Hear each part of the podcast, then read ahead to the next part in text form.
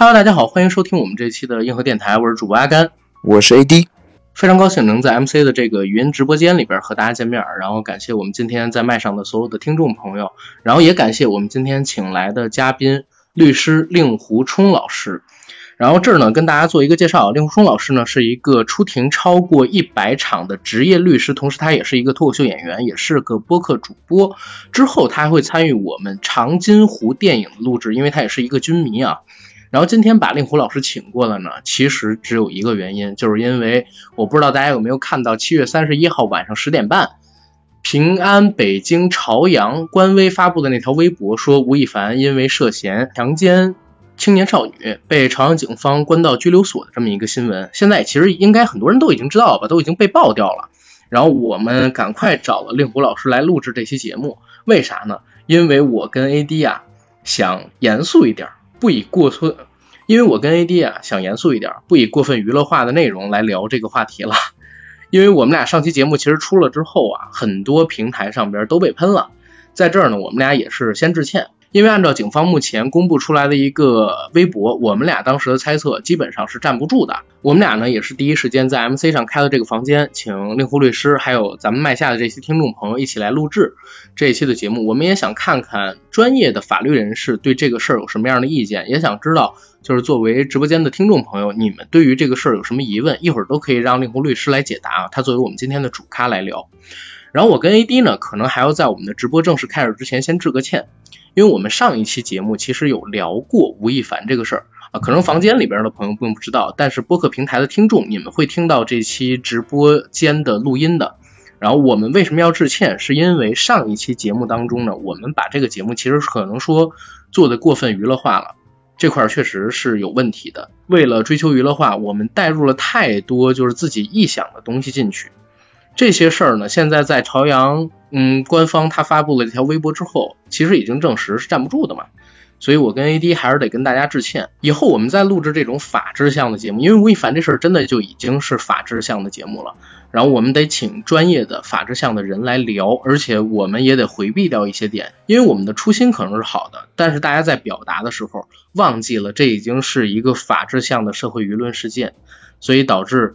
呃，我们可能聊的一些内容不被大家接受，这一块呢确实是不好的，也是不对的，所以跟大家需要致歉。我们也保证以后录制类似的内容，我们尽量少的添加个人观点，我们尽量去陈述已经有的事实。然后我个人呢也下一个保证，就是我们以后我跟 AD 会以更严肃的这样一个状态来录制和这次事件相类似的节目。我们北方有一句话说得好，说做错就要认，挨打要站稳。我们这次也是一样。像之前的那期节目，我们不会删啊，我们也提醒一下自己。然后这期节目呢，我们尽量以一个更客观的状态来聊一聊吴亦凡这个事儿，他发展到现在是怎么样的一个境况，然后会以一个什么样的状态去发展。然后我跟 AD 就话不多说了，赶快让令狐老师说吧。令狐律师，你方便开麦吗？呃，方便。发布这个微博代表这件事儿已经坐实的可能性是占几成呢？百分之九十九。对，因为他已经立案了，包括人已经羁押了，就是就是塞到朝阳看守所去了。这这个可不是一个开玩笑的行为，把一个公民戴上手铐送到看守所。那还有一个问题，我想问你，就是你认为他这次被抓的证据是都美竹提供的可能性比较大，还是说在都美竹这个事儿出现之后，有人选择了匿名报案？找到警方那边去，给警方提供了新的证据，才能把他给送进去，这样的可能性大呢？这个都有，因为都女士首先她就声明是她不自愿，她被灌醉了情况下发生了性关系。嗯。那么呢，呃，强奸罪呢，在我国家的法律的规定是违背妇女的意志，而这个灌醉了酒或者吃了别的什么所谓的蒙汗药之类的东西，使她失去了意志，她没法明确的表示我同意这次性行为。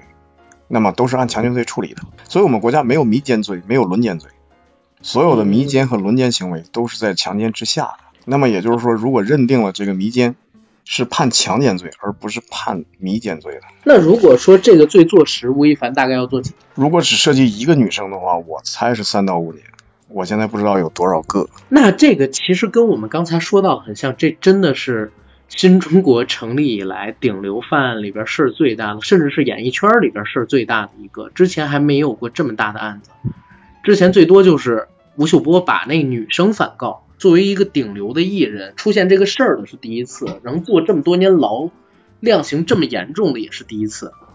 嗯，没有，你去查一下迟志强。但是我的意思是说，他不是赶上严打了吗？就说进入新千年之后吧，这一票我们熟知的玩法的流量明星里边，这是唯一一个，也是头一个，是吧？啊，那倒是。刘晓庆难道不是顶流吗？对，但是刘晓庆他这个跟这事儿也没什么关系。你要说偷税漏税。跟这个强奸女性，它不是一个量级的吧？啊，没有，没有，没有，这个是属于社会道德的层面考量，在道德层面考量，这个盗窃和强奸是比较猥琐、比较低贱的一类犯罪，涉税的可能大家就是说没有那么气愤吧，或者说。呃，方便请教一下令狐律师，其实我现在比较好奇的有两个方面，第一个方面是吴亦凡他因为他是外籍人士嘛，他有没有可能或者说有没有什么途径可以逃脱？就是处罚，然后还有一个就是这个事情对东北竹会有什么影响吗？呃，第一，这个犯罪呢是发生在中华人民共和国境内，刑法叫属地原则。第二呢，被害人是中华人民共和国国籍，叫属人原则。按照属地原则和属人原则，中华人民共和国的法律都可以管到这个事儿，这没有问题。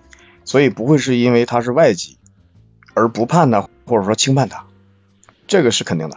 我想问一下律师，就是网上有人这个玩梗啊，他说外籍囚犯会关到外籍监区，然后里面大部分是黑人，是这样吗？这个是不对的。你看啊，因为朝阳警方说了，他已经关到了朝阳区看守所，对吧？已经在这个公告里说了，朝阳区看守所没有外籍监区。以前有过说是有外籍的会送到北京市第一看守所，反正现在就在黄渠呗。你想去看的是吗？没有没有，阿刚，我觉得你要不你拍个吴亦凡探监 vlog 吧。如果法律允许啊，不探不了，必活必活，只有律师能探在看守所里的人。对，现在的话只有律师能探。丁福律师，我想问一下，他这边的话，如果在中国服完刑之后，有没有可能被驱逐出境？必须的，外籍人士服完刑是必须附带驱逐出境的。驱逐出境是附加刑，只附加给外国人，不附加给本国人。对，有没有就是说这这个可能就是说驱逐出境之后几年之内不允许他踏入中华人民共和国领土这个事儿？有。但是像这种服过刑的，应该是永久不能踏入了吧？之前的那种限期出境的是五年啊，立即出境的是十年，这种服过刑的应该是永久都进不来了。我有一个问题，就是他这个罪证，他的证据是怎么采集的？因为我们知道，据东美竹和吴亦凡发生关系也过去将近一年了嘛，那他是对呃凭口供就可以定罪，还是说他肯定是采集到了一些其他的一些其他的证据？嗯。这是一个挺好的问题，因为强奸罪还是有时候说取证比较难的，口供是一方面，还有就是证人证言，比如说杜美竹同去的朋友目睹了这一切，或者其他在场的人，还有痕迹证据，比如说我的裙子被撕破了，裙子上的指纹是谁是谁。强奸罪最最关键的证据是混合体液，呃，在这个女生身上或者内裤上提取到了两个人的体液，一个是这女生的，一个是这个某个男人的，对。所以就是说，证据方面还是比较多的，而且呢，强奸罪是这样：如果女生、男生都承认说我们曾经发生了性行为，女生说我不自愿，我被强迫了，男的说我觉得他自愿呀，挺配合的呀，那么这个时候是偏向女性的，不能说男的说他自愿就自愿，男的需要拿出证据来证明这个自愿，而他很难拿出证据证明女生自愿。所以就是说，在同样一个性行为发生之后，我们可以这样理解，我们还是法律还是稍稍偏向一下保护女性。只要女性说我不自愿，我我真的是被强迫的，那就是被强迫的。那个令狐老师，我有两个问题。都美竹这种，就是说，呃，可能说在喝酒之前，他没有想过要跟吴亦凡发生这种性关系，但是可能确实被吴亦凡灌醉了以后，在失去意识的过程中发生了性关系之后。都美竹没有第一时间报案，也没有表现出明显的，就是说，呃，我我我不希望跟你发生关系。那么这种情况，现在就是吴亦凡涉嫌强奸犯罪了，都美竹的证词对这个案情有没有帮助，或者说可不可以以一个迷奸罪的这种罪行去呃控诉这个吴亦凡？这是第一个问题。第二个问题就是吴亦凡其实签了很多的这种代言，那其实这种强奸罪肯定是算是刑事犯罪。那我想知道，这种刑事犯罪在最大判罪之前，那这种民事诉讼一般是，呃，是在他判刑之前就可以提起诉讼，还是说等他刑事已经对他判了刑之后，才会处理这种民事的诉讼？我主要是这两个问题。嗯，好的。把女性灌醉，或者说让她服某一种药，失去意志，没法主动的表示性同意，在这种情况下发生的性关系，一律是按照强奸罪处理的。所以说，如果他让某一个女生，他说，哎，我们这个模特有个试戏，你来吗？来，来，你先喝点酒。那他喝醉了，然后你把他怎么样了？这肯定是一个强奸。而且强奸也不是说我一醒了我立刻要报案，那么我迟几个月报案，他也依然还是强奸。只要当时这个行为是强奸，他就是强奸，而不是说是不是说过了多长时间就不算了，也没有啊，也没有。这第一个问题。那第二个问题呢，就是说您说这个起诉是谁起诉呢？是都美竹民事索赔，还是他签约的代言品牌的民事索赔呢？就是他签约的代言品牌。OK，那我两个问题都回答一下。第一就是说，他代言的这个品牌，我没有见到合同，合同里应该写的是道德条款，而不是法律条款，就不是说你被任何一个呃司法机关被处刑了之后，我才解除这合同，肯定是说的是你生活作风有问题或怎么样的，我们就有权单方解除这个合同，肯定是这样写的，所以我没见到这合同，我只是猜测。那么在这种情况下，就不用说他被判刑之后再解除这个合同。所以他的那些品牌都在他出事的第一时间都解除合同了，这是第一个问题。第二问题，如果都美竹或者其他被他伤害过的女生要想民事索赔的话，他们的民事索赔要嫁接到刑事审判里面，也就是说，在检察官公诉吴某的时候，会通知所有受害人，你是否申请民事索赔。如果你申请的话，我们什么时候开庭？你可以委托律师，你也可以自己来。那么你可以就是说索赔多少钱？我们叫刑事附带民事，在这个刑事案件当中，把你的这个呃身体被损害啊、精神被损害啊，你想索赔多少钱呀，都在这个刑事审判里面提出来，刑事法官会一并处理，是这样的。对方的明星干过这么一个事儿，你刚才不是问到问题，他的商业合作，包括他的这些商单要怎么办、怎么处理、怎么交接吗？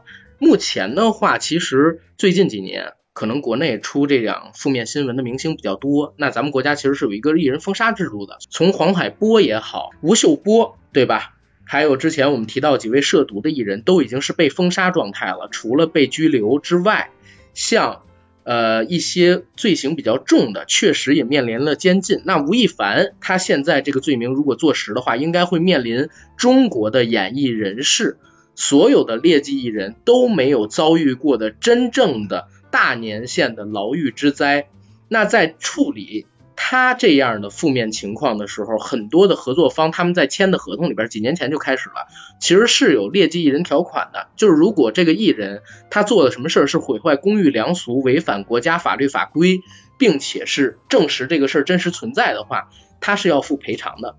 按吴亦凡现在一个商单一千五百万，比如说代言啊。一个商单一千五百万这样的价格来算，他最近这段时间我们看到有哪些平台？呃，他最近这段时间爆出事儿之后，我们可以看有哪些平台跟他解约了。最早的韩束，再到后边的你比如说是脉动啊这样品牌多达二十多家。这二十多家，如果你单纯的以一千五百万来计算，肯定是不够的，因为有些人的单子可能签了好几年之前，吴亦凡的价格最贵的时候是接近三千万的。然后这只是代言费用，你如果把这个东西统算一下啊，我们就算最低啊，一千五百万一家他要赔，然后二十家的话可能是他要赔三个亿。他还有一些片子，比如说他和杨紫一起主演的《青簪行》，如果我没记错的话啊，是这个名儿，因为我们今天所有的节目。内容都是临时录制的，我们也没有准备任何的东西，所以我可能会有一些地方记忆不是那么的清楚。他和杨紫拍的那部《青簪行》应该是已经制作完成，即待上星播出的。那这部戏的成本据说是高达两个多亿，吴亦凡的片酬，我个人认为啊，应该是拿了顶薪的。在顶薪之外，有没有像郑爽那样的大小合同，或者说避税拿到了，比如说两百零八万单日一爽这样的金额？我觉得也有很大的可能性。那如果按照这个去计算，吴亦凡现在手里边的电影片约，他手里边的电视剧的片约，已经拍了的，还有已经建完组准备去拍的，还有已经拍完的，可能是有三到四部的这些作品。肯定都不能播出了，在未来很长的一段时间里，要不然就换人重拍，要不然呢就要等着，比如说五年还是几年，这个劣迹人的封杀期过了才能再播出。但是那个时候吴亦凡已经没有流量了，这个作品推出去肯定也赚不了钱。吴亦凡要赔多少？我觉得可能要比范冰冰之前的八个亿更多。啊，令狐律师，我想问一下，就是因为他这个案件的话。跟其他的案件最大的不一样，就是因为吴亦凡他是一个顶流，就是他如果是跟女生的关系里面，他是更有权利的，就是他的地位会有一个天然的不平等。那我之前有了解到，比如说像有一些国家，他的案件，比如说涉及到政治官员或者是涉及到明星的话，就法律就会自然的偏袒女生，特别是如果女生是年纪在未成年的这个阶段，所以说就是也会因为。就是这个男生他的身份对这个案件的判判定有什么影响吗？呃，这是一个很好的问题。那么有一个国家呢，有一种罪呢，其实没有一个明确的名字。如果用中文来说的话呢，我们可以把它理解为性剥削或者性压迫。比如说继父与呃那个就是说就是说自己的妻子带来的带来的女儿妓女，继父与妓女，呃教练与这个。呃，学员，比如说练体操的女孩，十四五岁，我是她的教练，乒乓球教练，或者说，呃，大学的本科的那个教授和指导老指导指导学生，那么就是在身份之间有差距的情况下，我要求他你必须陪我睡觉，他也同意了，在这种情况下，在美很多国家都是按强奸罪处理的，就是因为在这个身份当中，他不得不屈服于你，所以即便他同意，依然是强奸。我们国家的那个刑法修正案第十一修正案也规定了这样一条啊，就是说在这种特殊身份之下，年轻女生如果答应了，也是强奸罪。那么呢，在本案当中，粉丝跟偶像之间不具有身份之间的依属，不是像教练与学生、呃导师与研究生、继父与继女之间的这样的呃身份依附关系，所以偶像与粉丝之间。是不是呃不能用这条法律来处理？那么就是说，偶像与粉丝之间就走普通的强奸与或者说是普通的约炮行为是这样的，所以他跟自己的粉丝睡觉，呃不存在着身份上的，就是法律上吧，刑法上是不存在着身份的差异的。如果这次的话，所有的证据链完整的话，因为它这里边涉及到那个强奸幼女，就是整个因为那个年纪比较小，未未成年嘛。如果如果人数的话，可能超过两人的话，是不是这个事儿会被重判？可能可能的话，量刑可能会有一定的考虑，会重判的，达到七年以上那种。这个是会的，因为这个不是幼女，幼两个概念啊，幼女和未成年是两个概念。幼女是十四岁以下，十四岁以下，即便这个女孩她说同意，因为她十四岁以下心智不健全，你忽悠她同意了，她依然是强奸。所以，为什么有些坏男人要等到这个女孩十四岁以上才跟她发生性关系？就因为她不够十四岁。即便这个女孩说“我同意，我就是同意”，那也不行，也依然是强奸罪。这是我们国家在保护幼女。所以，幼女跟未成年是两个概念。那么呢，你到了十四岁以上，你十五、十六、十七，你依然是未成年，但这时候你说同意，那就是同意了，是这样的。但是呢，这是一个酌定情节，就是说强奸未成年和强奸成年是一个酌定情节。肯定是要加重的，这个没有问题。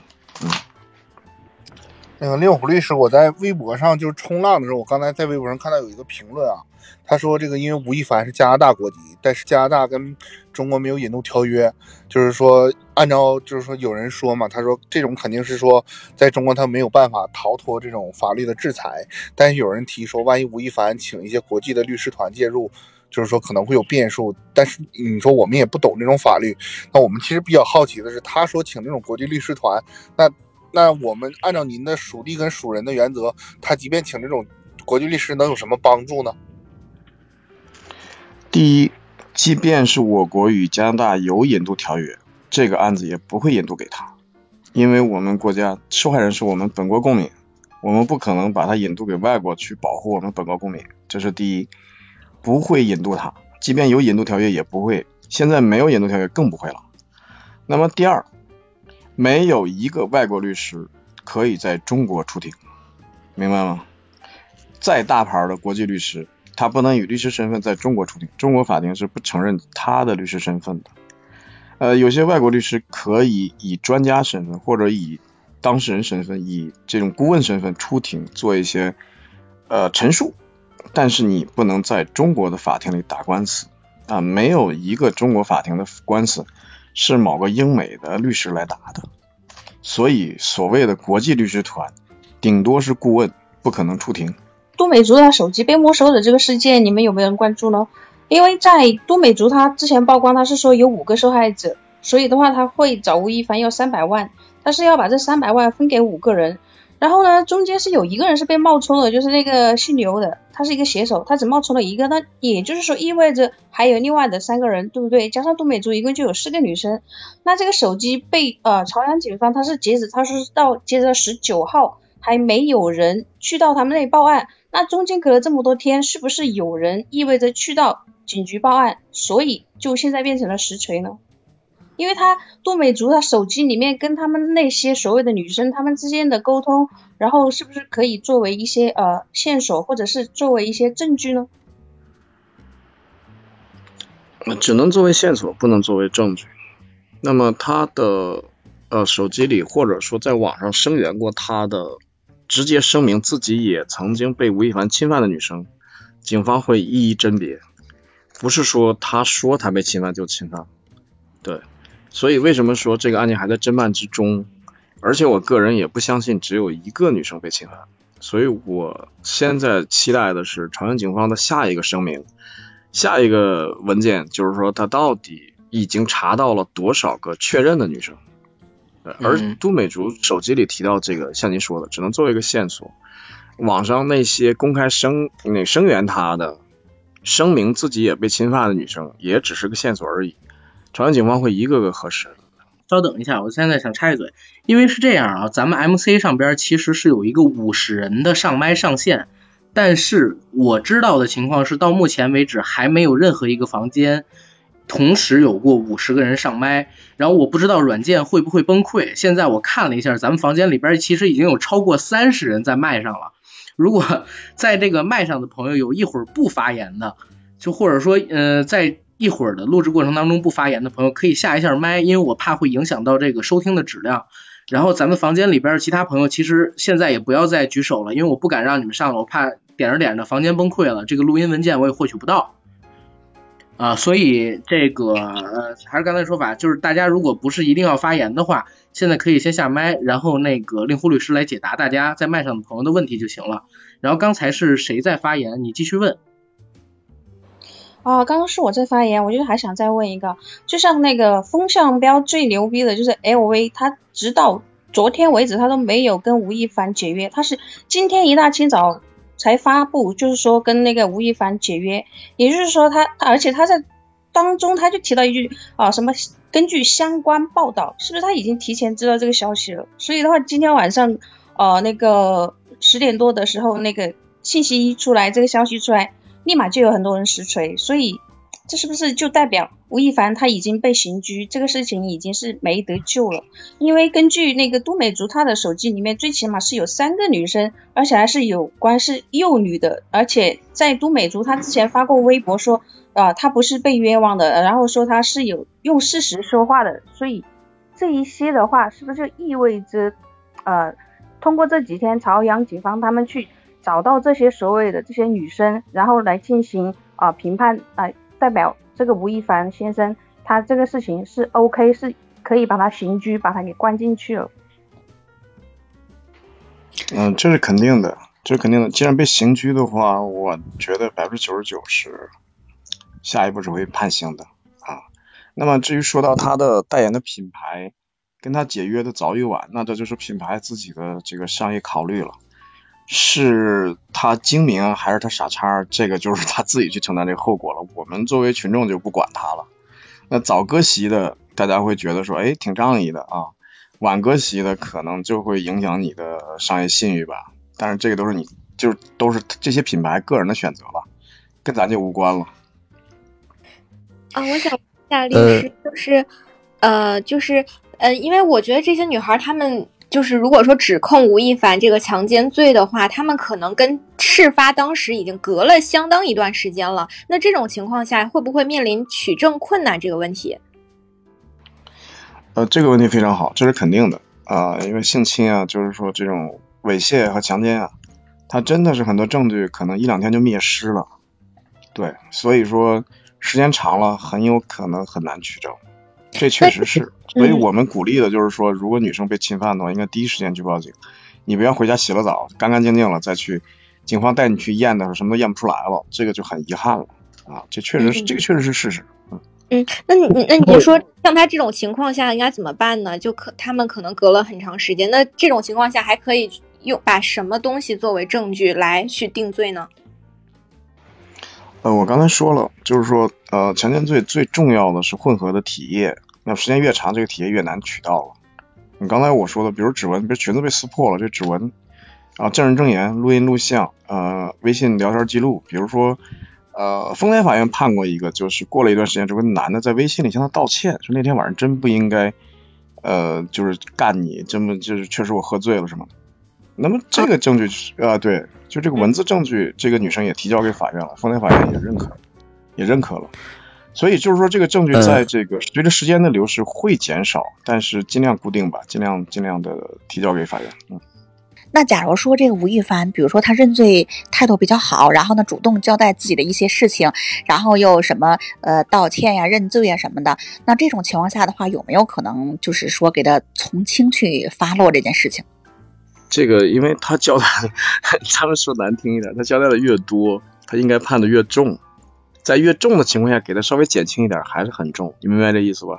啊，明白明白，嗯，对对对，所以就是说，这个认错态度呢，是法官的一个酌定情节啊，就看你最后的这个案件定性。你现在假设啊，咱们现在说啊，就是以今天晚上十二点为界限，只有一个女生，判不了几年，这时候你认错态度好，主动退赔啊，也许给你减轻一两年。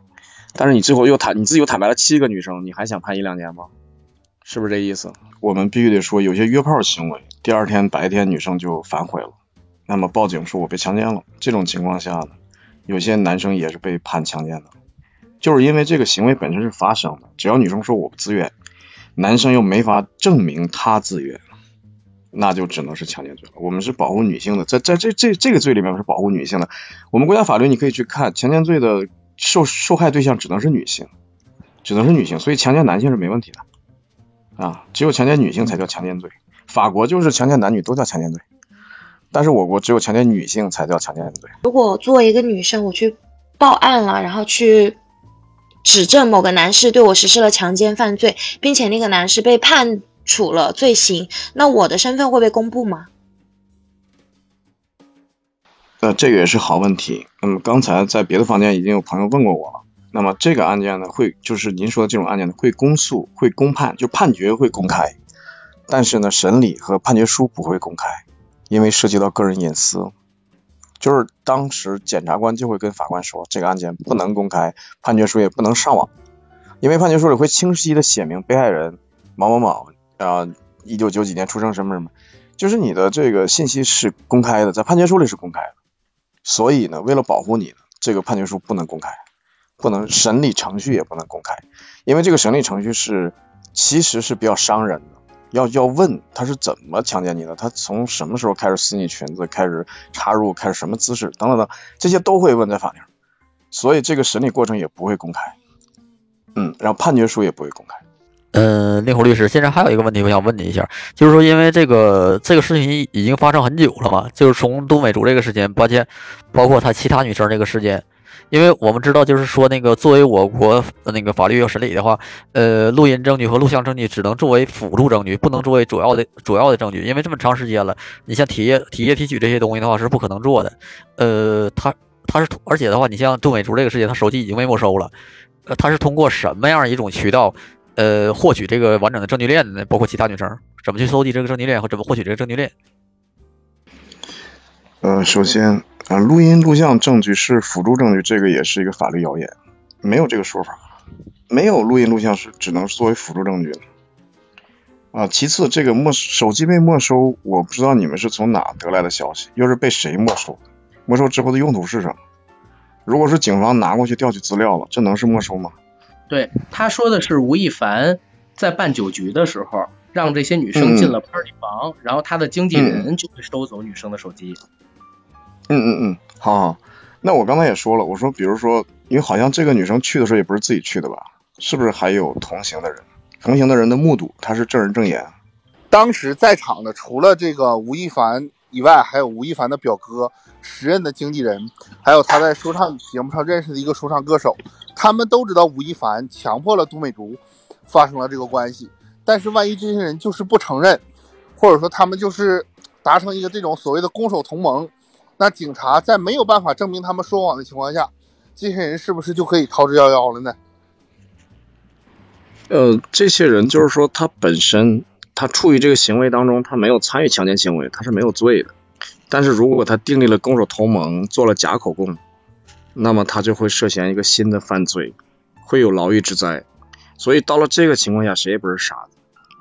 到了那个时候的话呢，大家都会自保，都会说对，呃，就是对自己最安全的话。所以很难，就很难达成一个共同同盟，很难让一个人去掩饰你的犯罪。这个我们在现实当中见的太多了。平时所谓的拜把子呀、喝血酒啊，你怎么答应我的呀？到了那个审讯室都不好使了。所以，既既然朝阳警方敢刑拘他、敢发这个公告，那么肯定是在场的某一些所谓的能订立攻守同盟的人，恰恰没有遵守这个带引号的攻守同盟，恰恰是跟警方说了真实的情况。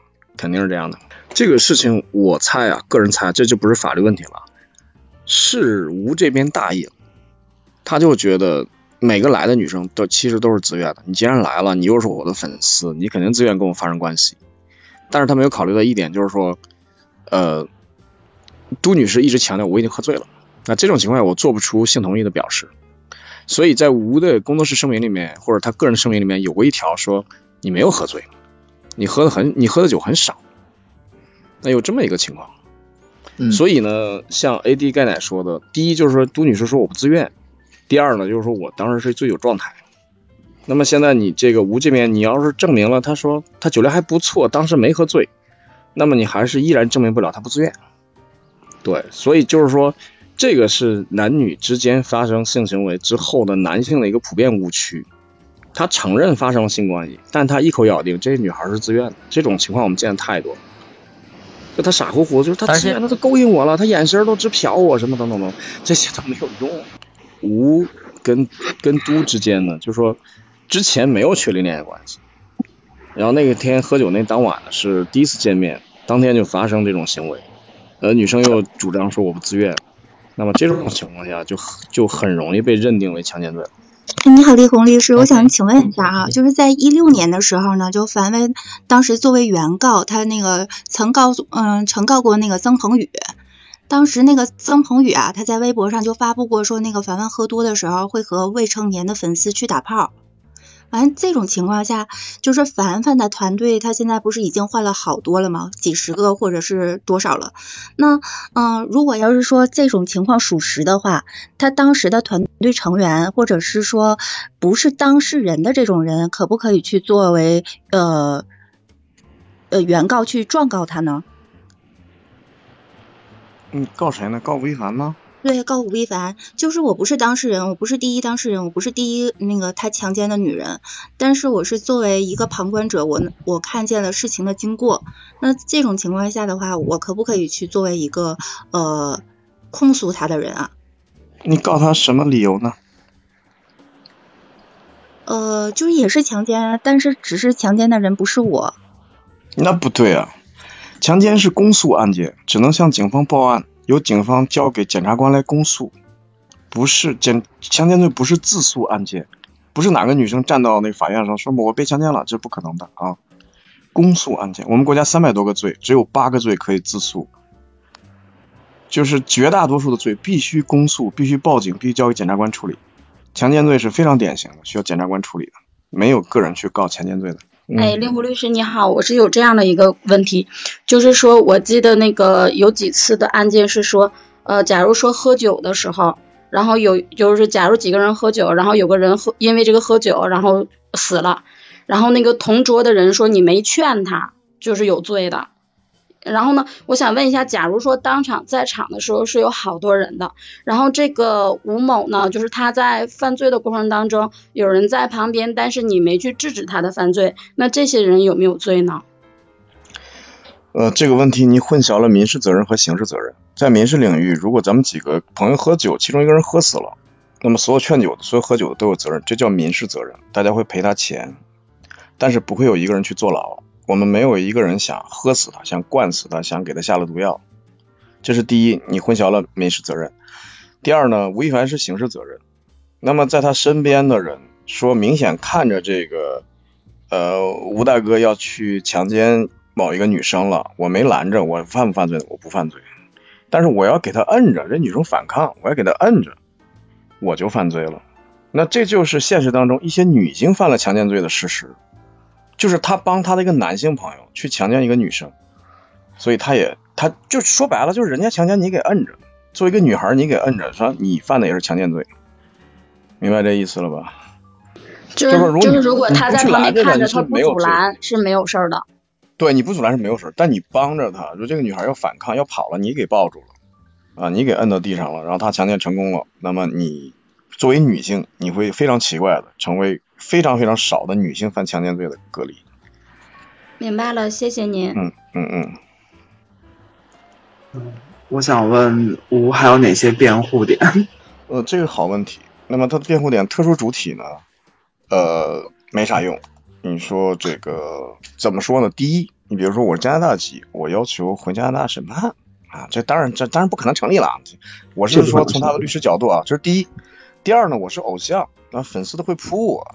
呃，这个女孩也是主动的啊。第三呢，她说她喝醉，她没喝醉。那当天的酒一共有多少？谁喝了多少？谁喝了多少？留给这个女孩的酒可能就很少很少了。她没喝醉啊啊，等等等等等等啊。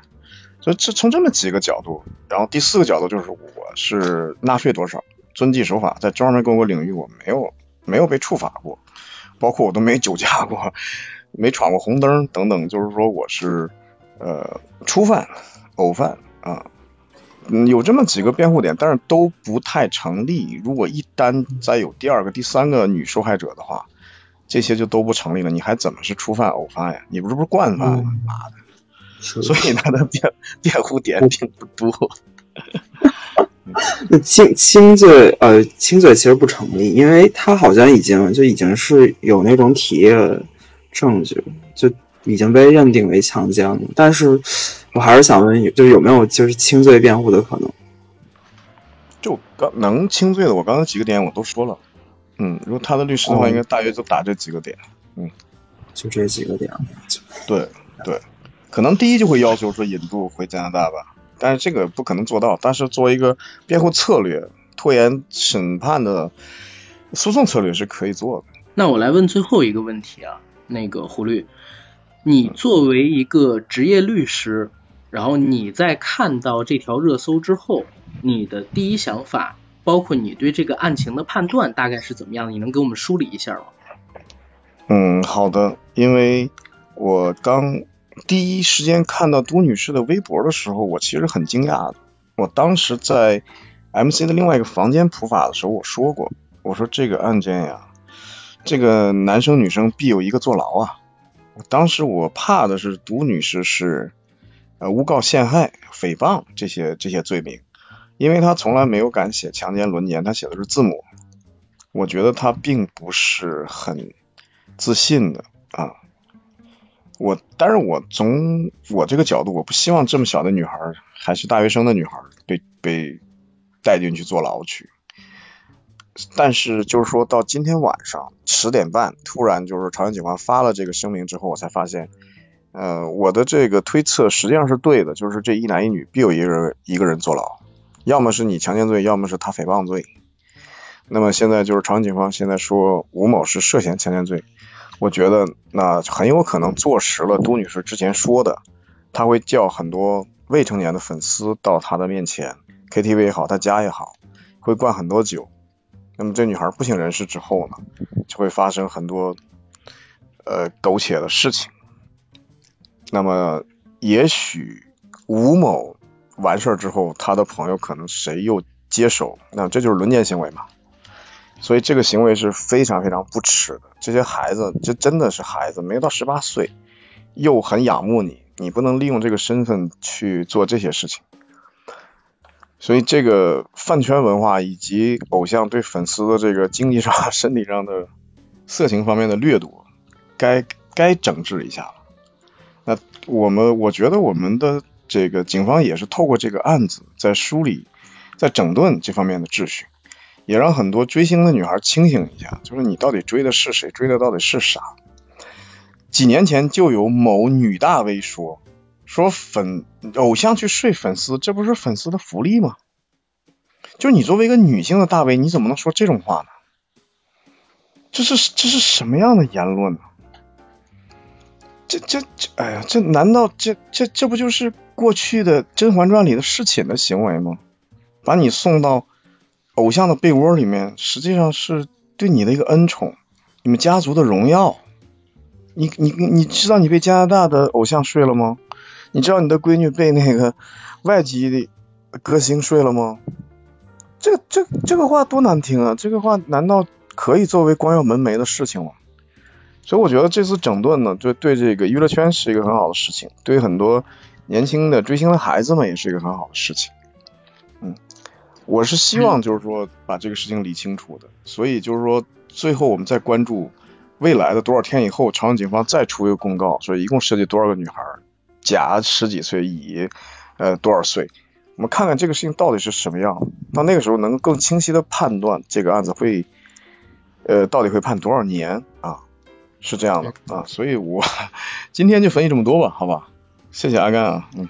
明白明白，感谢这个令狐老师今天在我们麦上分享的这些内容啊，然后也是帮我们这个嗯本身。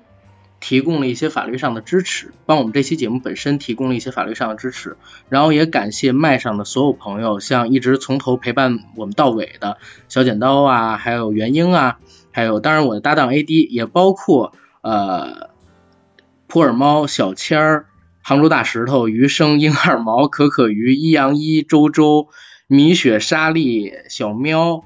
卷耳、忘川、彼岸、苏克申、段立涛、海洋天、海洋讲书几位在麦上的朋友，还有我们房间里边这一百四十多位的听友，然后感谢大家今天参与我们的这个直播的录制，然后大家呢也可以点击一下令狐老师他的一个关注啊，然后我觉得这个事儿未来呢可能还会有更多后续的发展，大家也可以关注一下令狐老师之后的普法课，他自己也有一个麦圈。就专门聊这个法律相关内容的，然后我们今天的这个直播呢，可能到这儿就真得结束了，实在是太晚了。然后感谢大家的陪伴，好吧，然后我们在这儿就结束了。谢谢。